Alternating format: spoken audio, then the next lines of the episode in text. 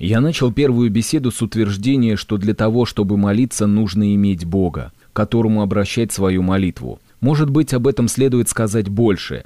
Сколько-то лет назад, собираясь в поездку по Соединенным Штатам Америки с беседами о молитве в контексте книги «School for Prayer», я прочел начало небольшой брошюры Теодора и Синти Уэдл и был очень поражен. Вот что они писали. Хотя слова наших молитв стараются быть благочестивыми и как таковые обращены в первую очередь к Богу, но если думать о молитве не в порядке слов, а в порядке наших внутренних устремлений, того, чего жаждет наше сердце, чего действительно ищет наш ум, того, что манит нашу волю к себе, тогда как Бог зовет в другую сторону – того, чего наше тело как бы требует от нас, то вполне вероятно, что несмотря на то, что слова наши внешне по-христиански благочестивы, всем своим существом мы устремлены в противоположную сторону. И они выражают это очень резко, они говорят, молитва никогда не обращена в пустоту, молишься или Богу, или сатане. Насколько мы обращаем свою молитву врагу, зависит от пропорциональности, от равновесия между нашей решимостью, я сознательно употребляю слово «решимость», быть Божиими и нашим влечением к тому, что вовсе не Божие. Над этим нам следует задумываться и размышлять. Потому что, как бы мы ни молились, крик всего нашего существа будет, вероятно, слышнее, чем слова, которые мы произносим. Бог услышит и то, и другое, но кто-то еще тоже услышит. И уэдалы говорят, можно бы сказать так, чем молиться Богу, надо бы молиться тому, кого это касается. А это при нашей внутренней разделенности вполне может означать «я обращаю мою молитву к тому, кто удовлетворит мое внутреннее стремление, мои желания». Это очень страшно. И это значит, что мы не можем сводить нашу молитву к благочестивым выражениям, не можем сводить молитву к тому, что, как нам кажется, правильно перед Богом, перед нами самими, перед нашим ближним, перед миром, в котором мы живем. Мы должны поставить себе вопрос, насколько я един со словами, которые произношу, и насколько мне хочется, чтобы моя молитва не была услышана. На грани между тем и другим стоит молитва блаженного Августина, с которой он обращался к Богу, когда понял, что его прежняя жизнь была дурная. Он сам приводит эту молитву в своей исповеди. Он говорил «Господи, даруй мне целомудрие, но еще не сейчас». Он был честный, гораздо честнее, чем большинство из нас. Он совершенно честно говорил Богу, «Я знаю, что правильно, я это выбираю, но моя плоть, мое сердце, мои привычки, мои устремления не способны примкнуть к этому моему намерению». И очень важно нам снова и снова ставить себе вопрос, насколько моя молитва или те или другие слова, которые я употребляю, когда обращаюсь к Богу, выражает все мое существо. Или каким это образом я с таким усилием молюсь о том, что правильно, в то время как по существу устремлен совершенно к противоположному. Разные люди в различные моменты оценят эту ситуацию по-разному, но все мы внутренне разделены. Апостол Павел, человек намного более великий, чем любой из нас, говорит, что в себе видит два закона, что в нем борется закон духа и закон плоти. И в каждом из нас эти два закона борются.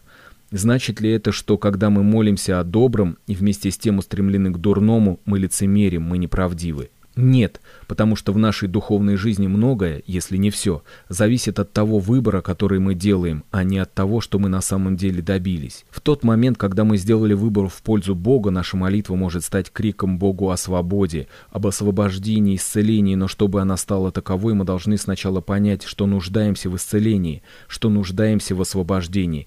И тогда кричать, кричать о нем из глубины, даже если мы на самом дне, каково бы ни было наше смятение, как бы нас не влек соблазн. Вполне может оказаться, что нас держит искушение, но мы ненавидим его и взываем о спасении. Но не следует обманывать себя и думать, что потому что мы произнесли те слова, какие надо было, мы уже достигли туда, куда эти слова должны были повести нас. Это важно. Чрезвычайно важно нам быть правдивыми.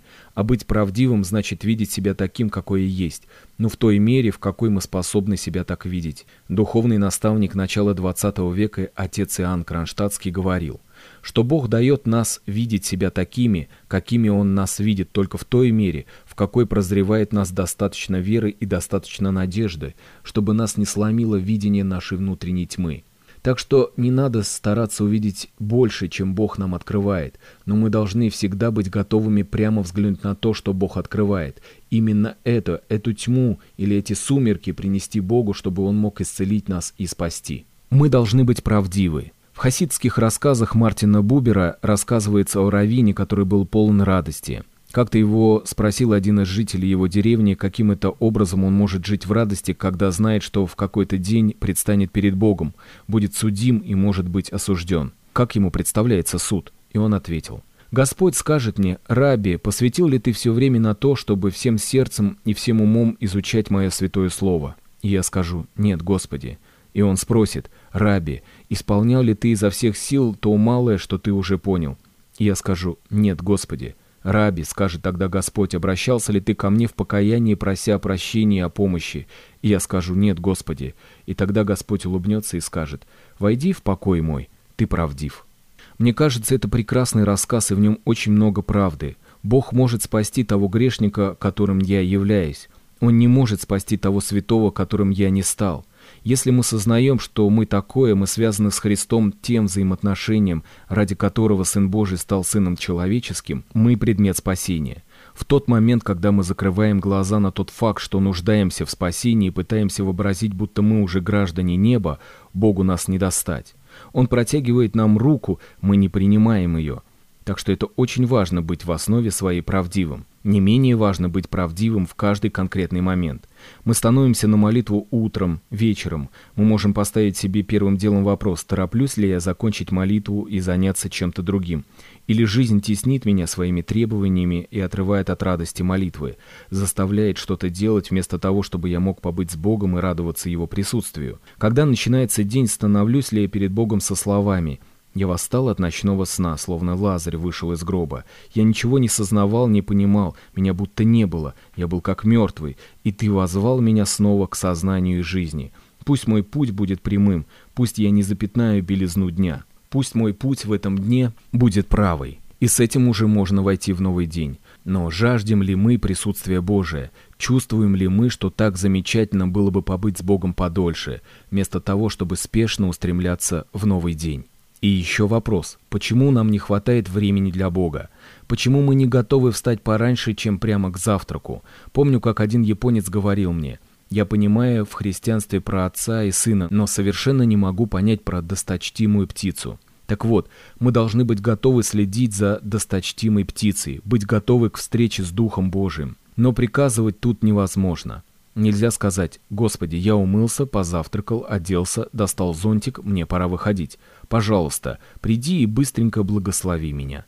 Но именно так мы часто поступаем. Мы так не говорим, потому что мы благочестивы, но фактически разве не это мы делаем? Если мы хотим встретиться с кем-то, кого действительно любим, нам не спится, но мы прекрасно спим перед встречей с Богом. Да, конечно, мы его любим, но вовсе не так мы взволнованы при мысли, что кто-то любимый возвращается из дальнего путешествия или из соседнего города или просто приезжает погостить. И тут можно поставить себе вопрос, что мы подразумеваем, когда говорим «я люблю Бога и поэтому становлюсь на молитву». Что это за любовь, велика ли она?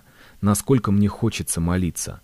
Когда у нас есть близкий друг, сколько времени мы готовы проводить в беседе с ним – как мы любим сидеть с ним молча у камина, есть ли хоть что-то похожее на это в наших отношениях с Богом. А потом приходит вечер, и тут свои проблемы. Мы устали, мы весь день что-то делали, теперь наступило время помолиться. В каком расположении мы молимся, бывает по-разному. Если мы целый день были заняты чем-то, что не имеет никакого отношения к Богу, были погружены в чисто секулярную деятельность, можно закрыть дверь и для начала помолчать вместе с Богом и сказать Ему «Как замечательно, наконец-то мы вместе». Помните, я гляжу на Него, Он глядит на меня, и нам так хорошо вместе. Или я могу излить Ему мое сердце, поделиться с Ним всем, что случилось за день всеми заботами, всеми огорчениями, радостями дня.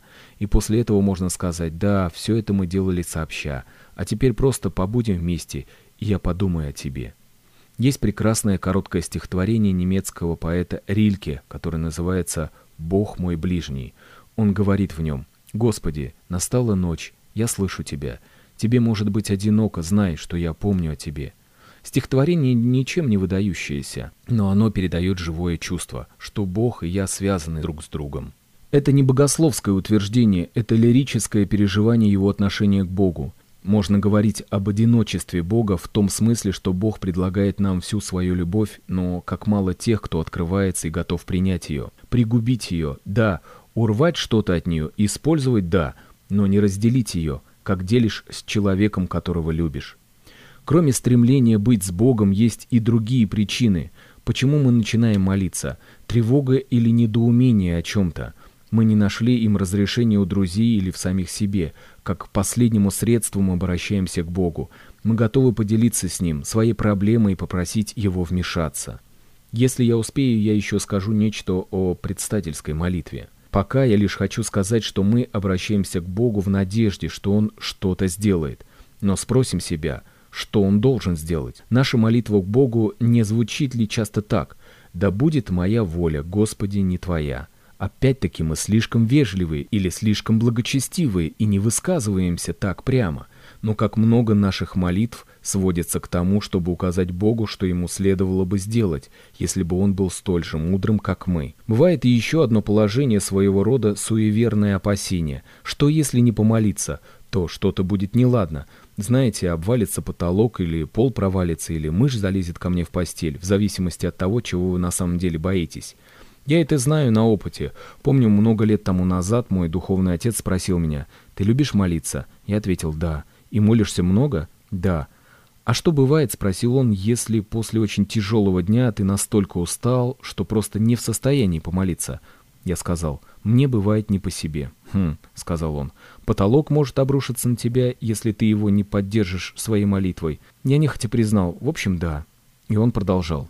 Знаешь, что это значит? Это значит, что ты надеешься не на Божью любовь или заботу, не на Его промысел, а на свои молитвы. Ты думаешь, что столько-то помолишься Ему, и Он воздаст тебе равной заботой. Мне стало неуютно, и ответить было нечего. Но то, что он добавил, было еще хуже. Он сказал, ты должен научиться доверять Богу. Прекрасная мысль. И ради этого я тебе совершенно запрещаю молиться. Перед тем, как лечь спать, скажи Богу пять раз земным поклоном. Господи, молитвами любящих меня спаси меня. И ложись спать. И больше ни одной молитвы. Но поставь себе вопрос, а кто же те, которые меня любят?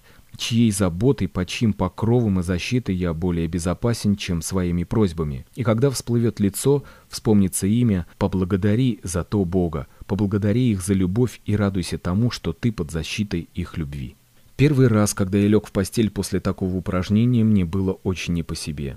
Я лежал, глядел в потолок и стал думать, так кто же? На самом деле все было совершенно просто. Моя мама, моя бабушка, мой отец, еще тот и другой и третий, в том числе и мой духовный отец. В первый вечер мне хватило этого узкого круга людей, потому что я уснул. Но постепенно, по мере того, как я день за днем вспоминал тех, под чьим покровом я в безопасности, мне пришло на мысль, что Бог любит людей.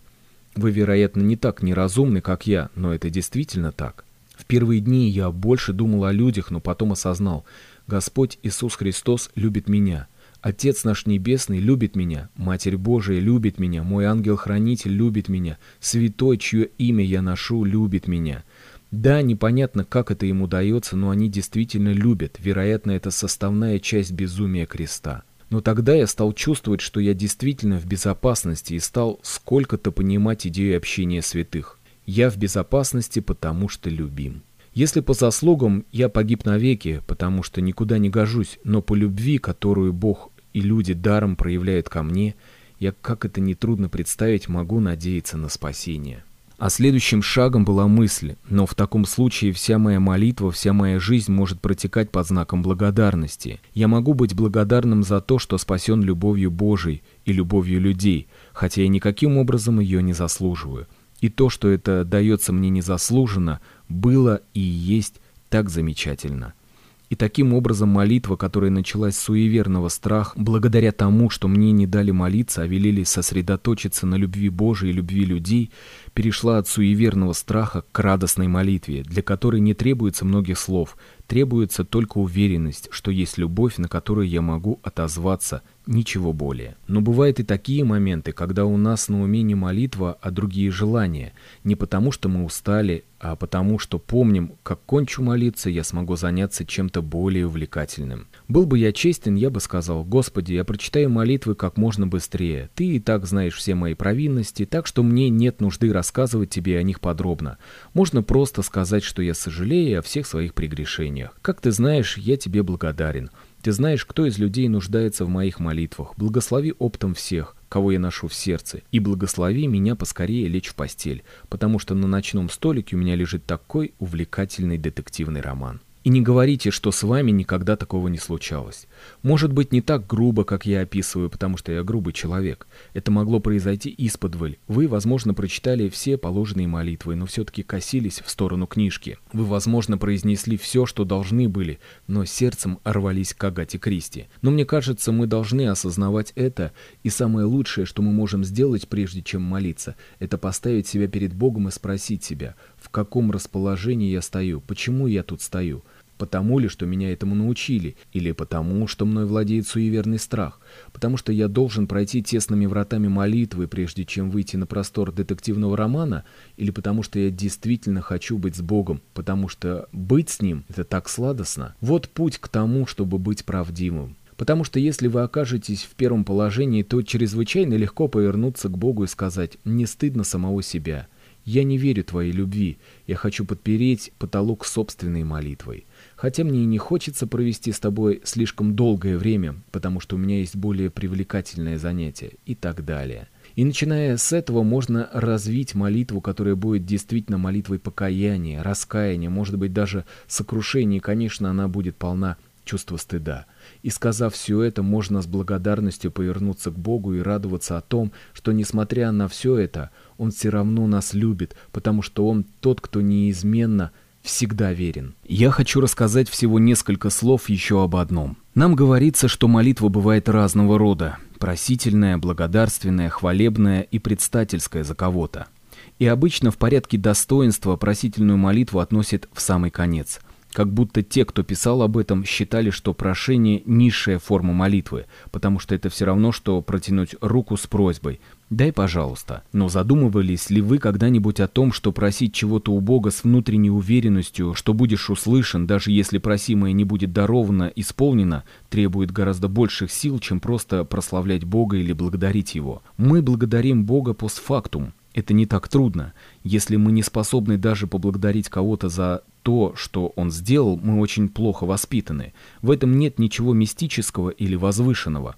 Воспевать Бога за то, кто Он есть, в те моменты, когда мы осознали Его святость, Его величие, Его красоту, проблемы не составляет. Но просить с уверенностью, что будешь услышан, гораздо труднее, и недостаточно сказать в конце прошения «Мы просим это во имя Христова», потому что такая добавка в конце молитвы не волшебный трюк, и имя Христова не амулет. Эти слова просто означают «Я прошу это во имя Христова», то есть моя молитва должна быть такая, какую мог бы принести Христос вместо меня. Или, если предпочитаете, я говорю, Христос молится во мне, Святой Дух молится во мне и произносит эти молитвенные слова. А если так, то наши молитвы должны пройти строгий отбор. Потому что если обратиться даже к Ветхому Завету, то мы найдем там молитвы, которым нет места в христианском подходе. Расскажу постыдный эпизод собственной жизни. Я присутствовал как-то на лекции духовного лица определенной деноминации, он говорил с группой православной молодежи. И я не помню в своей жизни более обманной, лицемерной, ложной лекции. Он, по сути, говорил, вы и так принадлежите к моей деноминации, хотя и не осознаете этого, так приходите, присоединяйтесь. Вот и все его доводы. Я был так возмущен, что там же высказал ему, что думаю. Потом я возвращался домой на метро. Помню, бежал вниз по ступенькам, у меня всплыли слова псалма.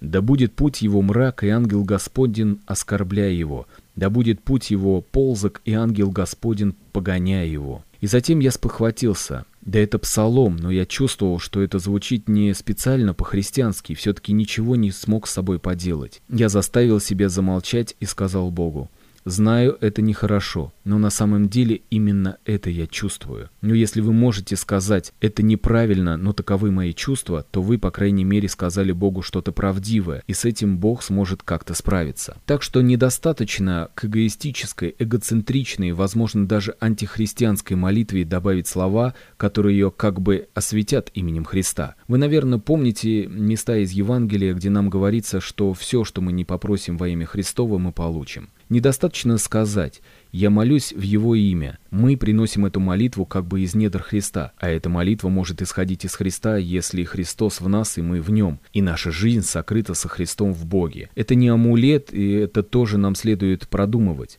когда мы молимся, вернее, в другие моменты.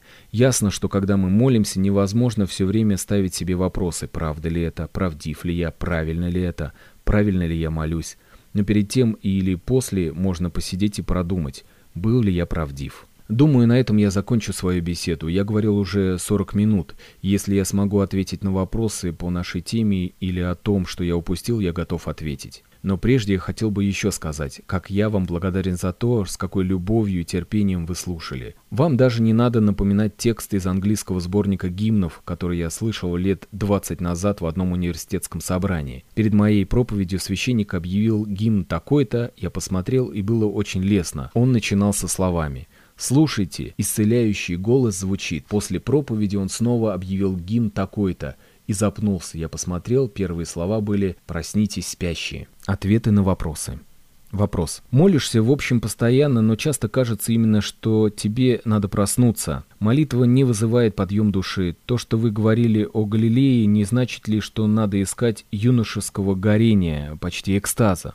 Ответ. Кажется, Исаак Сирин в VI веке сказал, что экстаз, э, приподнятое состояние, признак новоначального, что по мере духовного созревания мы становимся ровными, спокойными, углубленными, не колеблемся, знаете, как лодка, глубоко погруженная в воду. Вначале, когда мы узнаем что-то новое, нас это глубоко волнует, но мы должны научиться быть ровными, по образу, который дает Исаак Сирин, хотя он не говорит так прямо – Невозможно представить Христа в состоянии экстаза, потерявшим связь с землей, потому что он ушел в небо, или оторвавшимся от неба, чтобы быть на земле. Христос совершенно уравновешен, совершенно устойчив. Так что, когда я говорил о том, что можно испытывать возбуждение по поводу кого-то, это был образ, подходящий для данного момента.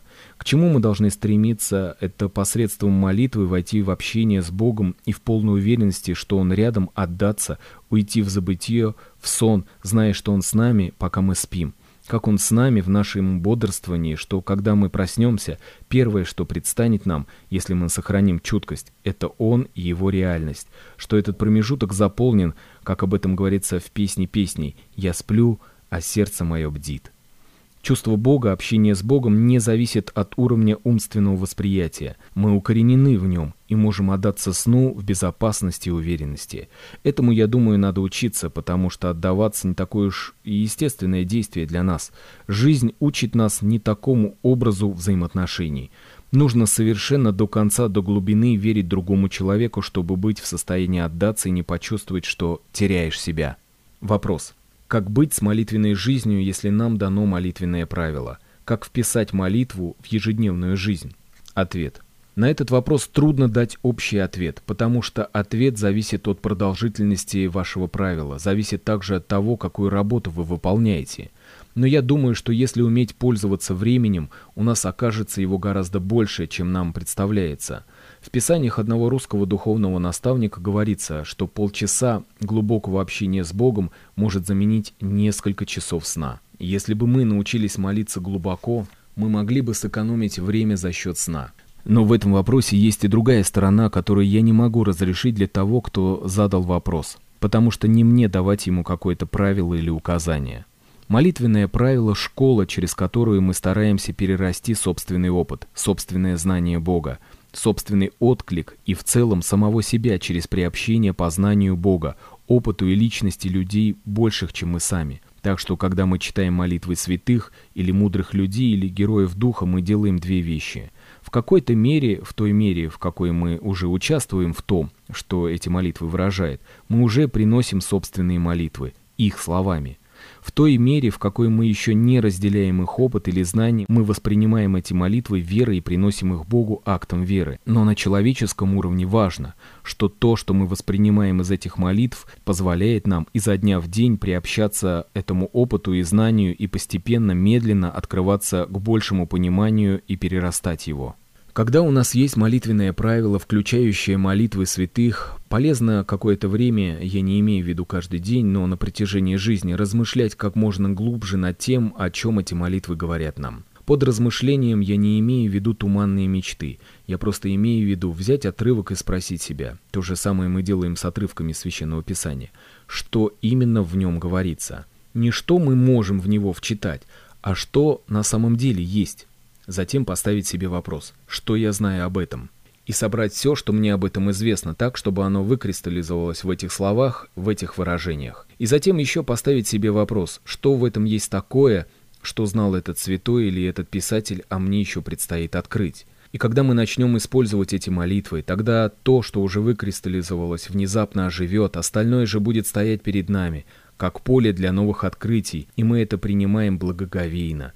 Если мы доверяем Слову Христову, что для Бога нет мертвых, но все живы для Него, тогда мы можем обратиться к святому или автору данной молитвы и сказать ему «Ты выразил в этих словах свой опыт. Я не способен войти в него, разделить его до конца. Принеси Богу эти слова за меня». Это приведет нас к моменту, когда нам уже не нужно плестись от слова к слову, но мы можем отозваться немедленно на каждую фразу, отозваться всей душой.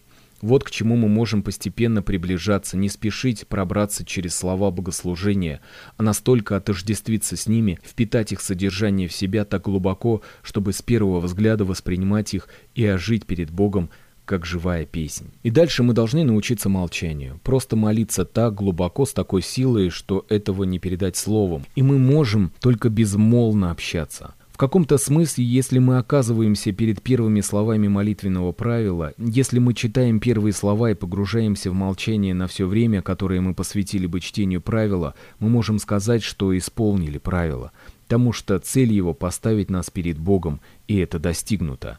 Отойти от Бога ради того, чтобы вычитать текст, было бы не особенно разумно. Но это я говорю с моей точки зрения, и, конечно, я не мог бы сказать, например, монаху, который обязан вычитывать правила, или кому-то, за кого я не несу ответственности поступать так-то или так-то. Вопрос. Разве неправильнее, становясь на молитву, выражать в ней собственные мысли, а не то, что мы вычитали из Священного Писания или молитвослова? То, что читаешь, не всегда вызывает отклик в тебе. Зачем заимствовать чужие мысли и выражения? Ответ. Совершенно очевидное, и не в обиду вам будет сказано, вы можете признать, что Божьи мысли лучше и правильнее ваших. Но Божьи заповеди и Божьи мысли не просто приказы, которые Бог дает нам, как капрал приказывает рядовому. Он делится с нами своими мыслями так, чтобы мы постепенно вырастали и все больше и больше понимали его. И Писание говорит нам устами одного из пророков, что пророк это тот, с кем Бог делится своими мыслями. И Божьи мысли, которые выражены в Священном Писании, это мысли, которыми Бог делится с людьми, способными принять эти мысли и донести их до нас. Так что это Божьи мысли и по форме, и по содержанию, и как таковые мы можем принять их за опору, чтобы по слову апостола Павла приобретать ум Христов. Вопрос. Меня часто смущает, что я не способен поделиться с другими верой, которая так много значит для меня самого. Ответ. Думаю, вы можете несколько утешиться мыслью, что и Христос не мог изменить каждого, кого встречал на своем пути. Потому что мало сказать слово, надо, чтобы оно было воспринято. Господь дает дух без меры, но мы принимаем его в меру своей способности вместить его. Так что наше дело быть свидетелями, вестниками в мире, соответствовать тому, чему учит Бог, образом жизни, из которого очевидно делается, что мы ученики Его, и в идеале сиянием, которое может коснуться других. Мы должны быть такими людьми, глядя на которых другие говорили бы – в чем дело? Вот человек, в котором есть что-то, чего у меня нет. Клайв Льюис в одной из своих радиопередач во время войны сказал, что разница между верующим и неверующим, между безбожником и христианином в том, что безбожник похож на статую, а верующий – статуя, которая жила. И люди должны быть в состоянии выразить суть христианства, глядя на нас словами «статуи оживают». Статуя стала живым человеком. Разумеется, статуя может быть гораздо прекраснее конкретного живого человека, но она камень, в ней нет жизни. Мы должны быть людьми, которые несут вызов. не потому, что мы что-то проповедуем, а потому, что мы являем эту проповедь в себе. Но восприятие происходит свободно. Тот, кто услышит нашу проповедь или увидит в нас некую весть, должен принять нас свободно. Никому она не может быть навязана, потому что истина, которую Господь даровал нам – это совершенная свобода, а не новая форма порабощения. Есть замечательное место у одного из писателей V века, где говорится «Если Бог станет перед тобой и даст тебе заповедь, на которую ты не можешь всем сердцем ответить «Аминь», не исполняй ее» потому что Богу не нужны твои поступки, Ему нужно твое сердце, Ему нужна гармония между тобой и им, а не рабское послушание. Это не значит непослушание. Ясно, что это не значит, будто можно сказать Богу «я лучше поступлю по-своему, а не по-твоему». Это значит, что цель взаимоотношения при общении общей жизни. Если вы не доросли до этого, так и скажите. Скажите Господу, надо бы, но не хватает решимости, надо бы, но не достает веры, надо бы, но... И Господь подождет, и Он поможет вам расти с того момента, когда вы осознали, где та точка, начиная с которой вы можете расти.